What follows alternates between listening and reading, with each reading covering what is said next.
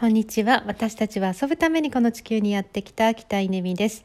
えー、っと、岩村寄せのことをですね、記憶が新しいうちに、えー、っと、記録に残しておきたいと思います。えー、っと、4月1日から3日、え岩村の本社、ひふみコーチの本社でフェスを開きました。えー、っとね、どんなフェスだったかというと、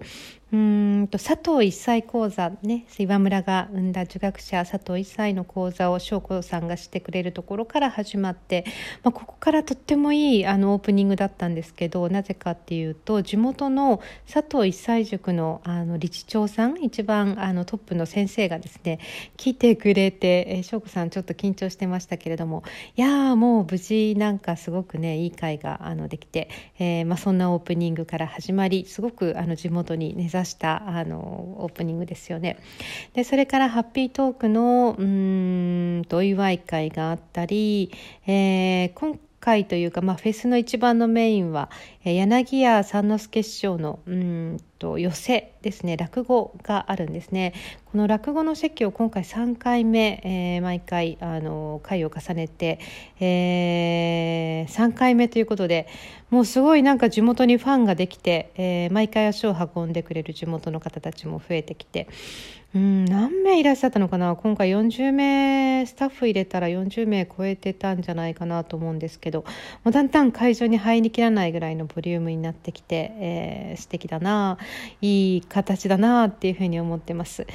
えー、そしてそしてあの大宴会ですね、まあ、それがメインのかなのかもしれませんが。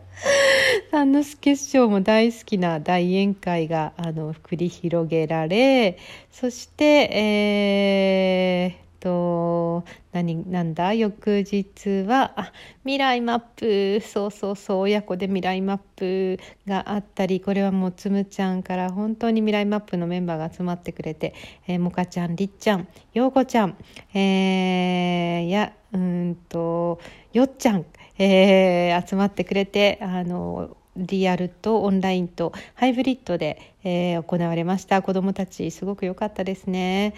うんそしてそしてそして夢の叶え方和田さん。陽子ちゃんが、えー、企画してくれた観音舞というですねまあとにかくあの舞台の前で金屏風の前で踊っていただいてとても良かったです。本当にありがたい、えー、そんなそんなひふみフェスフェス。えー、っと延べねおそらく100名以上の方が来てくださってみんなで一緒にご飯を食べて、えー、つながりましたね。なんかつながることって本当に大事だと思うんですけど。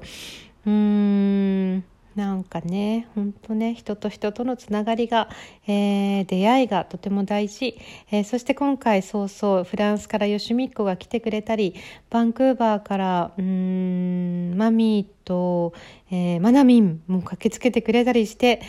いやーすごいことになってきてますよ本当に。